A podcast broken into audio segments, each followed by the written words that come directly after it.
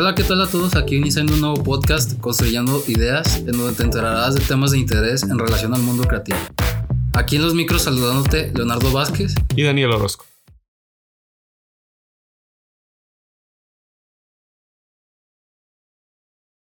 En el día de hoy les presentamos Filosofía de Arquitectos, Luis Barragán. Luis Barragán nació el 9 de marzo de 1902 en Guadalajara, México.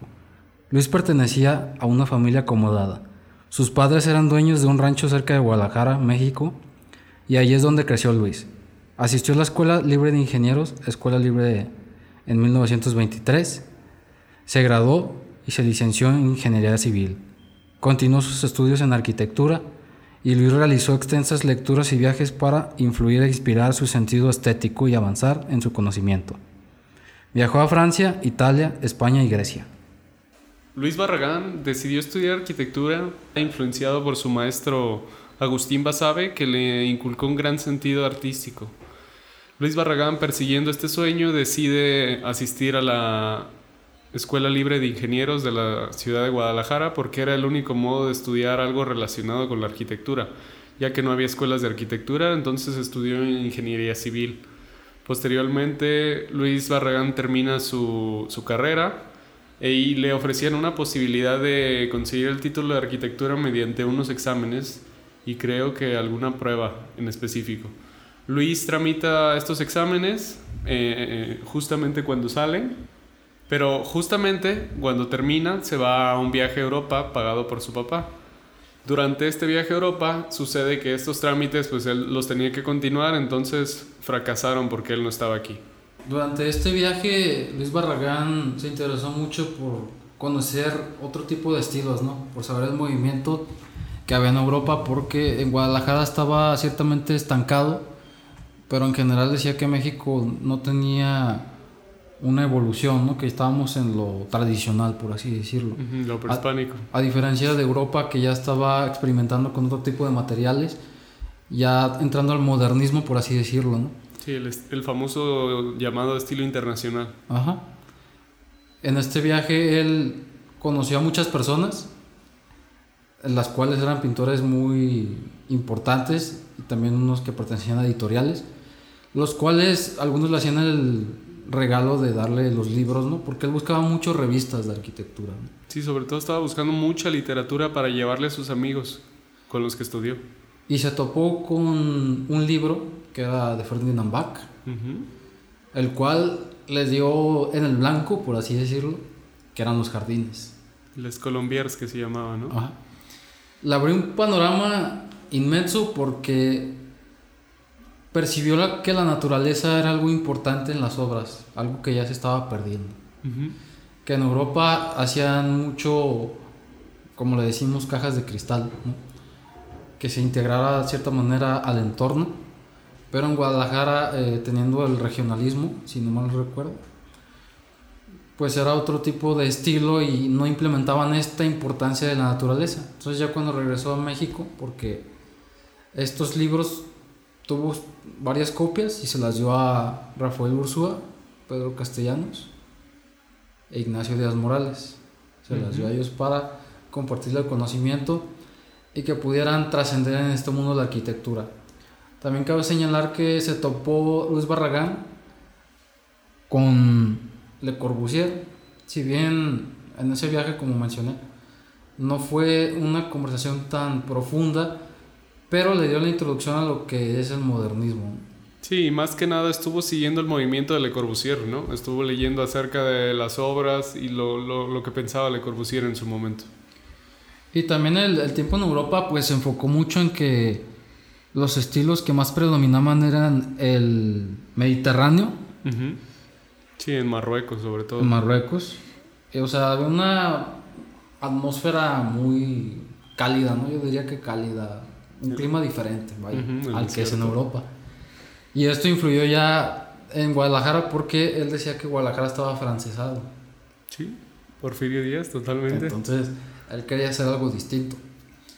También cabe señalar que Luis Barragán hubo una época en la que cuando él se sentía perdido era cuando iba a viajar para recobrarse de energía y traer nuevas ideas. Entonces, En esos lapsos es cuando decía, ¿qué puedo hacer yo para aportar, ¿no? O hacer algo diferente, o agregarle a lo que hay establecido. tratar de quitar el afrancesamiento de Guadalajara, pero en mi punto de vista no se pudo. Es lo que caracterizó a Guadalajara en el regionalismo. Antes del regionalismo. Entonces, cuando hace esto Luis Barragán en esos descansos, se percató de que los jardines podrían ser algo que lo caracterizaba. Porque su pasatiempo principal era la jardinería, era en su propia casa o a donde iba era plantar, conocer el huerto o ecosistema. Y él le dio tal importancia porque hay adornos que él observó en Europa que le daban esa jerarquía a las obras. Y posteriormente lo hacía único, especial y que en su punto de vista de Barragán es importante que el hombre sepa conectar con la naturaleza y que no esté apartado del mundo exterior, porque siempre quizás está encerrado en, lo cotidiano, ¿no? en la ciudad. Sí, más en la ciudad que en su propia casa.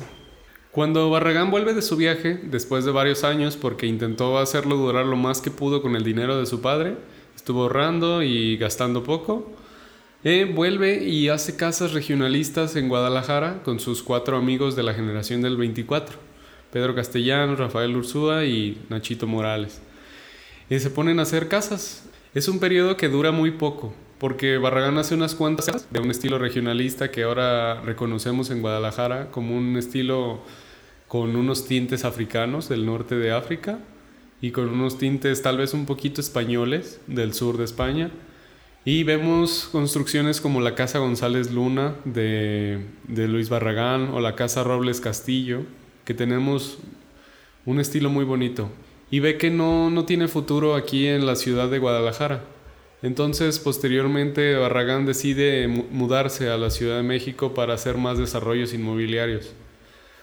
Eh, con la muerte de su padre, eh, Luis Barragán toma el cargo de la empresa y se encarga de los negocios familiares. Es en este entonces cuando se va a Estados Unidos y realiza unas cuantas obras. También posteriormente se va a la Ciudad de México y se dedica literalmente a comprar, comprar terrenos, comprar casas y venderlas. Simplemente intentaba dar arquitectura de alta calidad aunque su único propósito era un fin comercial, solo buscaba un beneficio económico. Estas casas de Barragán mantienen simplemente un estilo internacional, casas bastante limpias, bastante estéticas, pero que son casas para ganar dinero. Posteriormente, cuando Barragán termina de. Se, se, cansa de esto, ya consigue suficiente dinero para retirarse, decide en 1940, ¿saben qué? Renuncio a la arquitectura.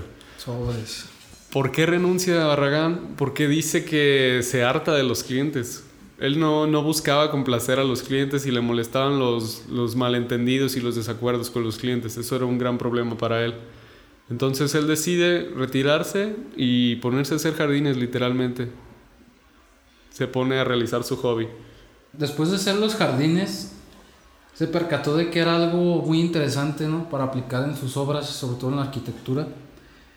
Y a, partir de esto se le vino la idea de que podía ser un cierto negocio o hacer un nuevo movimiento, ¿no?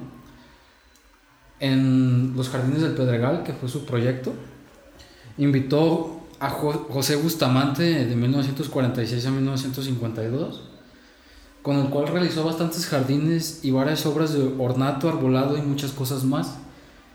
Sobre todo en precios muy grandes, ya que en esa época era importante no darle la jerarquía a la entrada principal, que vieras esta modulación de las fachadas grandes y claramente el contacto con la naturaleza que tanto se había olvidado o Luis Barragán había pedido.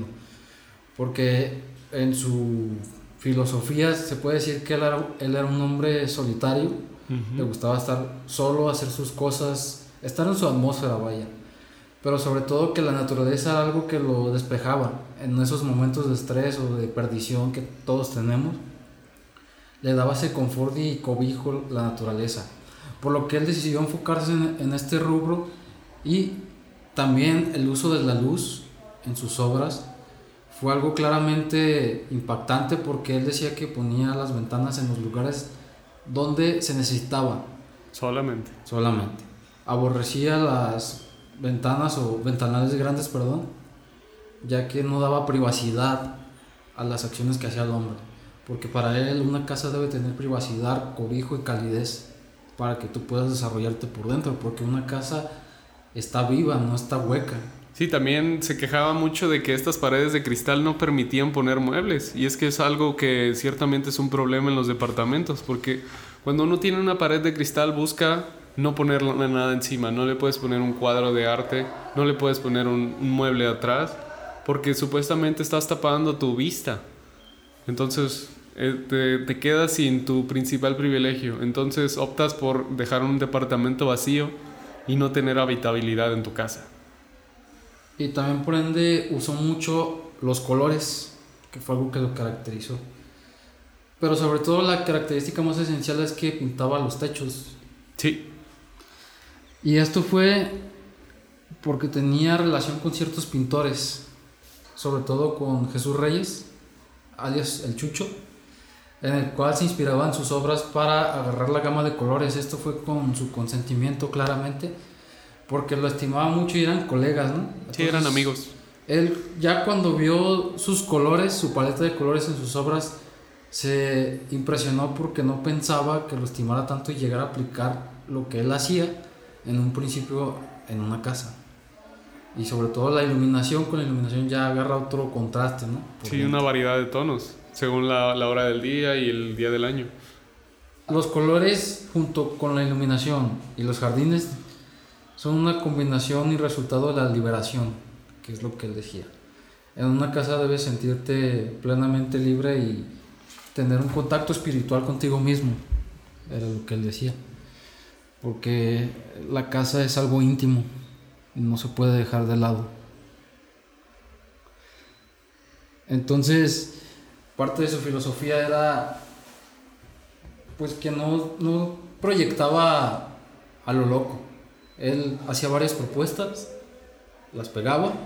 Sí, su metodología del diseño. Y ya se ponía a verlas, aunque fueran diferentes, y ya elegía una, la que más le convenía.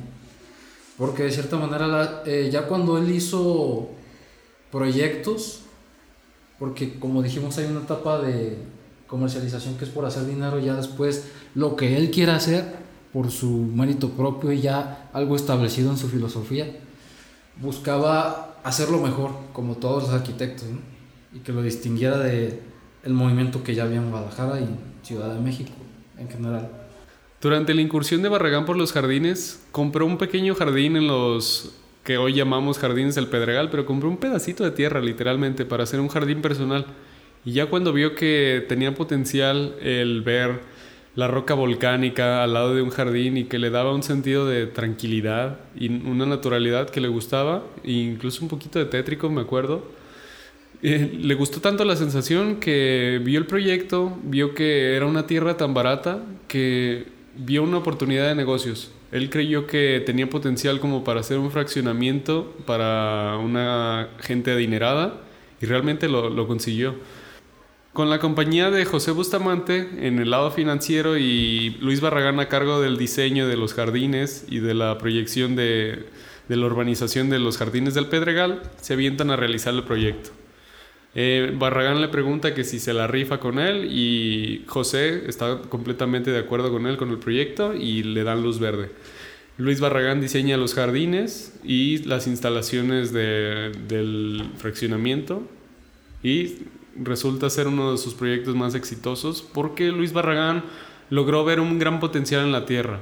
Porque antes de, eso era simplemente un lugar abandonado con vegetación, pues digamos, pobre y un, un ecosistema olvidado porque era roca volcánica y restos de, de las erupciones del volcán Citle y realmente Luis Barragán logró ver un gran potencial para realizar casas aquí, porque las casas que se dieron posteriormente, aunque no eran del gusto de Luis Barragán y, posteriormente se retorcía de, ver casas afrancesadas o copiadas del estilo de, de los Estados Unidos, muy clásicas, pues quieras o no, hubo arquitectura bastante atrevida, innovadora, para mi gusto, y que quedó bastante bonito el fraccionamiento.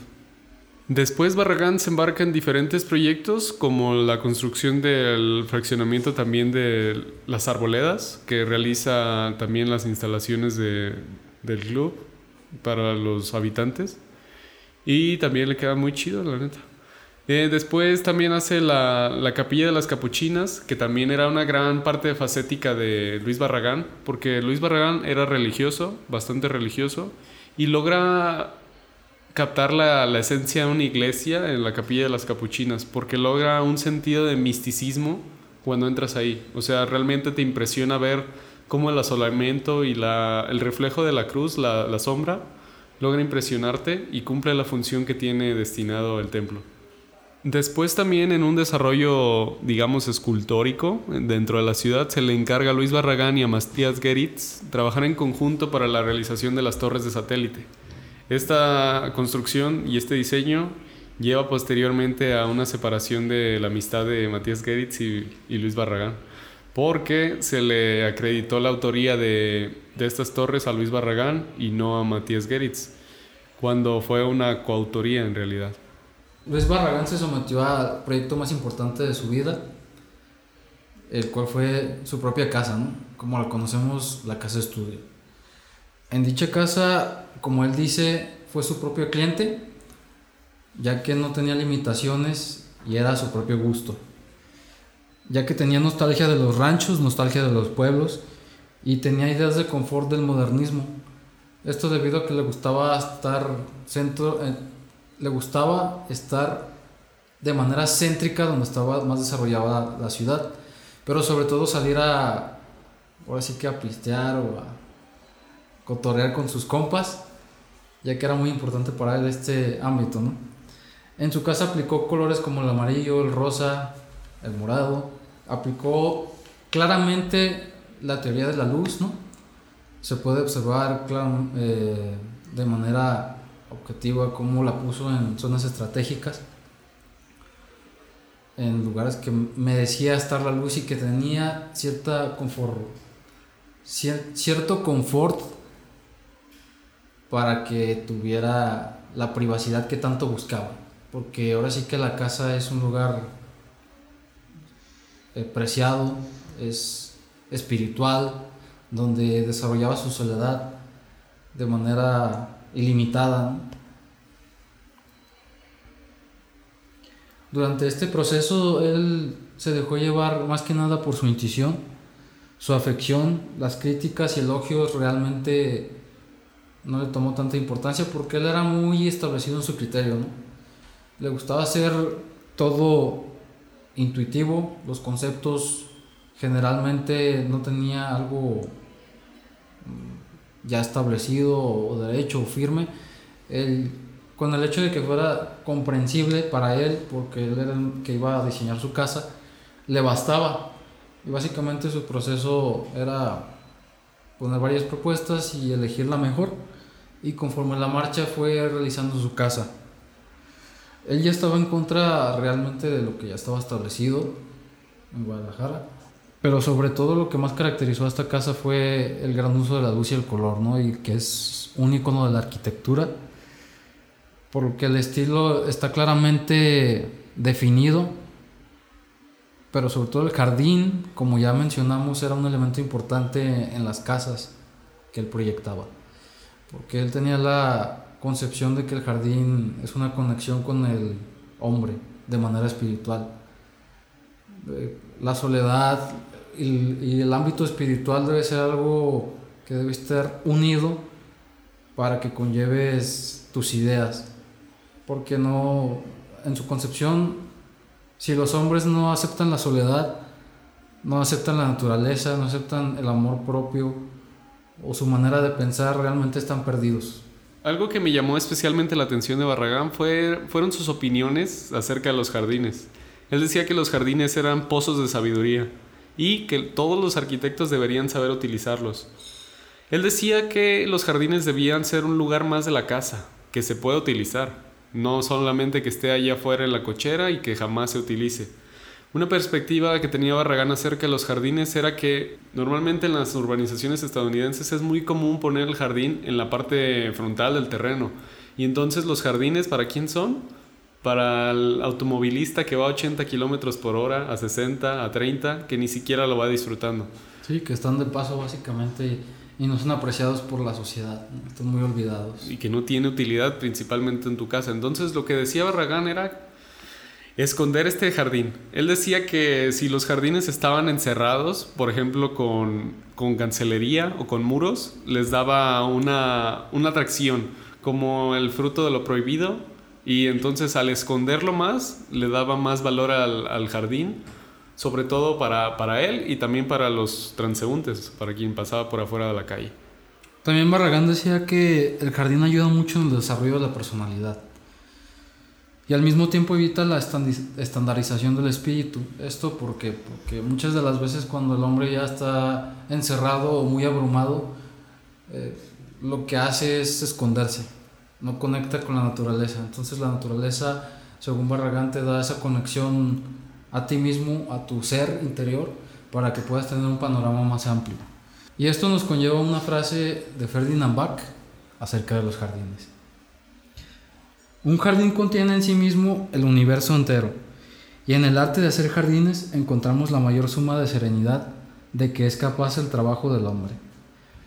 Y esto embona completamente en el, la característica más importante de Barragán, que son los jardines. En conclusión, Barragán era un, hombre bastante loco, bastante peculiar. Le gustaba la soledad, le gustaba también estar tranquilo y estar encerrado en su casa. Son emociones que yo comparto con el arquitecto y que llevan a un proceso de diseño diferente en cuanto se refiere al género habitacional. Un, género más íntimo y privado. concuerdo completamente con que Barragán era un tipo sereno, ¿no? estaba encerrado en sus propias emociones, en su mente, le gustaba estar desarrollando todo, pero en su campo, ¿no? Ahora sí que tener ese lugar, como dijo Dani, de manera íntima, en que nadie pueda estarte mm, presionando, criticando, persuadiendo, ya que la soledad es algo que no cualquiera puede tolerar. tolerar y de cierta manera hacerlo llevadero, porque la soledad no es algo malo, la soledad es un potencial que yo también comparto con él no es motivo para no ser bueno en algo, al contrario. Eh, te conectas contigo mismo, como dice Barragán, y como los jardines tienen esa conexión espiritual. Lo que hoy en día eh, estamos careciendo es conectar con la naturaleza y cada vez más hacemos urbanización, pero sobre todo con nosotros mismos ya que todo es superficial. Eso sería todo por el día de hoy. A continuación les dejaremos el discurso de Barragán en el Pritzker cuando lo ganó ¿Qué más o menos resume lo que fue su vida y cuáles eran sus intenciones? Deseo dejar constancia, además de mi respeto y admiración por el pueblo norteamericano, gran mecenas de las ciencias y de las artes, y que sin encerrarse dentro de los límites de sus fronteras, las trascendió para distinguir de manera tan honrosa y generosa, en este caso, a un hijo de México. Tengo plena conciencia, por tanto, que el premio que se me otorga es un acto de reconocimiento de la universalidad de la cultura y en particular de la cultura de mi patria. Pero como nunca nadie se debe todo a sí mismo, sería mezquino no recordar en este momento la colaboración, la ayuda y el estímulo que he recibido a lo largo de mi vida por parte de colegas, dibujantes, fotógrafos, escritores, periodistas y personales amigos que han tenido la bondad de interesarse en mis trabajos. Quisiera valerme de esta ocasión para presentar ante ustedes algunos pensamientos, algunos recuerdos e impresiones que, en su conjunto, expresen la ideología que sustenta mi trabajo. Y a este respeto ya se anticipó, aunque con excesiva generosidad, que el señor J. A. Pritzker cuando explicó a la prensa que se me había concedido el premio por considerar que me he dedicado a la arquitectura como un acto sublime de la imaginación poética. En proporción alarmante han desaparecido en las publicaciones dedicadas a la arquitectura las palabras belleza, inspiración, embrujo, magia, sortilegio, encantamiento y también las de serenidad, silencio, intimidad, asombro. Todas ellas han encontrado amorosa acogida en mi alma. Y sí, estoy lejos de pretender haberles hecho plena justicia en mi obra. No por eso han dejado de ser mi faro. Religión y mito. ¿Cómo comprender el arte y la gloria de su historia sin la espiritualidad religiosa y sin el trasfondo mítico que nos lleva hasta las raíces mismas del fenómeno artístico? Sin lo uno y lo otro no habría pirámides en Egipto y las nuestras mexicanas, no habría templos griegos, ni catedrales góticas, ni los asombros que nos dejó el Renacimiento y la Edad Barroca, no las danzas rituales de los mal llamados pueblos primitivos, ni el inagotable tesoro artístico de la sensibilidad popular de todas las naciones de la Tierra. Sin el afán de Dios nuestro planeta sería un yermo de fealdad. El arte de todos los tiempos y de todos los pueblos impera la lógica irracional del mito. Me dijo un día mi amigo Edmundo Gorman y con o sin su permiso me he apropiado de sus palabras. Belleza, la invencible dificultad que siempre han tenido los filósofos en definir. La belleza es muestra inequívoca de su inefable misterio. La belleza habla como un oráculo, y el hombre desde siempre le ha rendido culto. Ya en los egregios templos y palacios, ya, en fin, hasta en los productos industriales de la más alta tecnología contemporánea, la vida privada de belleza no merece llamarse humano. Silencio. En mis jardines, en mis casas, siempre he procurado que prive el plácido murmullo del silencio, y en mis fuentes cante el silencio. Soledad. Solo en íntima comunión con la soledad puede el hombre hallarse a sí mismo. Es buena compañera, y mi arquitectura no es para quien le tema y la rehuya. Serenidad es el gran y verdadero antídoto contra la angustia y el temor, y hoy la habitación del hombre debe propiciarla. En mis proyectos y en mis obras no ha sido otra mi constante afán, pero hay que cuidar que no lo viente una indiscriminada paleta de colores. Al arquitecto le toca anunciar en su obra el Evangelio de la Serenidad. Alegría. ¿Cómo olvidarla? Pienso que una obra alcanza la perfección cuando no excluye la emoción de la alegría, alegría silenciosa y serena disfrutada en soledad. La muerte. La certeza de nuestra muerte es fuente de vida, y en religiosidad implícita en la obra de arte triunfa la vida sobre la muerte. Jardines. En el jardín, el arquitecto invita a colaborar con el reino vegetal. Un jardín bello es presencia permanente de la naturaleza, pero la naturaleza, reducida a proporción humana y puesta al servicio del hombre, y es el más eficaz refugio contra la agresividad del mundo contemporáneo. El alma de los jardines, decía Ferdinand Bach, alberga la mayor suma de serenidad que puede disponer el hombre, y fue Bach quien despertó en mí el anhelo de la arquitectura del jardín. Él decía, en este pequeño dominio no he hecho otra cosa que unirme a la solidaridad milenaria a la que todos estamos sujetos que no es sino la ambición de expresar con la materia un sentimiento común a muchos hombres en búsqueda de un vínculo con la naturaleza, al crear un lugar de reposo, de placer apacible. Ya se ve que es condición de un jardín aunar lo poético y lo misterioso con la serenidad de la alegría. No hay mejor expresión de la vulgaridad que un jardín vulgar. En una vasta extensión de lava del sur de la Ciudad de México, me propuse, arrobado por la belleza de ese antiguo paisaje volcánico, realizar algunos jardines que humanizaran sin destruir tan maravilloso espectáculo. Paseando entre las grietas de lava protegido por la sombra de imponentes murallas de roca viva. Repentinamente descubrí, oh sorpresa encantadora, pequeños secretos valles verdes rodeados y limitados por las mías caprichosas, hermosas y fantásticas formaciones de piedra que había esculpido en la roca derretida el soplo de vendavales prehistóricos. Tan inesperado hallazgo de esos valles me produjo una sensación no desemejante a la que tuve cuando caminando por un estrecho y oscuro túnel de Alhambra se me entregó sereno y callado y solitario el hermoso patio de los mirtos en ese antiguo palacio. Contenía lo que debe contener un jardín bien logrado, nada más que el universo entero. Jamás me ha abandonado tan memorable epifanía, y no es casual que desde el primer jardín que realicé en 1941, todos los que le han seguido pretenden con humildad recoger el eco de la inmensa lección de sabiduría plástica de los moros de España. Una fuente nos trae paz, alegría y apacible sensualidad alcanza la perfección de su razón de ser cuando por el hechizo de su embrujo nos transporta, por decirlo así, fuera de este mundo.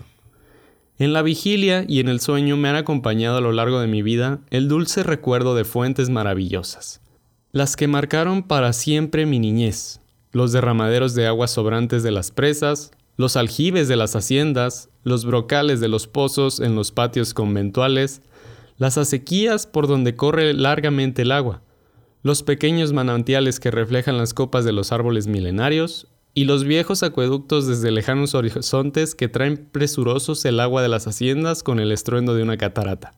Arquitectura. Mi obra es autobiográfica, como tan certeramente lo señaló Emilio Ambaz en el texto del libro que publicó sobre mi arquitectura en el Museo de Arte Moderno de Nueva York. En mi trabajo subyacen los recuerdos del rancho de mi padre donde pasé años de niñez y adolescencia. Y en mi obra siempre alienta intento de transponer al mundo contemporáneo la magia de esas lejanas añoranzas tan colmadas de nostalgia. Han sido para mí motivo de permanente inspiración las lecciones que encierra la arquitectura popular de la provincia mexicana. Sus paredes blanqueadas con cal, la tranquilidad de sus patios y huertas, y el colorido de sus calles, y el humilde señorío de sus plazas rodeadas de sombreados portales. Y como existe un profundo vínculo entre las enseñanzas y las de los pueblos del norte de África y Marruecos, también estos han marcado con su sello mis trabajos. Católico que soy, he visitado con reverencia y frecuencia los monumentales conventos que heredamos de la cultura y religiosidad de nuestros abuelos, los hombres de la colonia, y nunca ha dejado de conmoverme el sentimiento de bienestar y paz que se apodera de mi espíritu al recorrer aquellos que hoy deshabitados claustros, celdas y solitarios patios. ¿Cómo quisiera que se reconocieran algunas de mis obras la huella de esas experiencias? Como traté de hacerlo en la capilla de las monjas capuchinas sacramentarias en Tlalpan, la Ciudad de México. El arte de ver. Es esencial al arquitecto saber ver, Quiero decir, ver de manera que no se sobreponga el análisis puramente racional. Y con ese motivo, rindo aquí un homenaje a un gran amigo que con su infalible buen gusto estético, fue maestro en ese difícil arte de ver con inocencia. Aludo al pintor Jesús Chucho Reyes Ferreira, a quien tanto me complace traer ahora la oportunidad de reconocerle públicamente la deuda que contraje con él por sus sabias enseñanzas y a este propósito no fuera de lugar traer a la memoria unos versos de otro gran y querido amigo, el poeta Carlos Pellicer. Por la vista el bien y el mal nos llegan, ojos que nada ven, almas que nada esperan. La nostalgia es conciencia del pasado, pero elevada a potencia poética. Y como para el artista su personal pasado es la fuente de donde emanan sus posibilidades creadoras, la nostalgia es el camino para que este pasado rinda los frutos que está preñado. El arquitecto no debe, pues, desoír el mandato de las revelaciones nostálgicas, porque solo con ellas es verdaderamente capaz de llenar con belleza el vacío que le queda a toda obra arquitectónica una vez que ha atendido las exigencias utilitarias del programa. De lo contrario, la arquitectura no puede aspirar a seguir contando entre las bellas artes.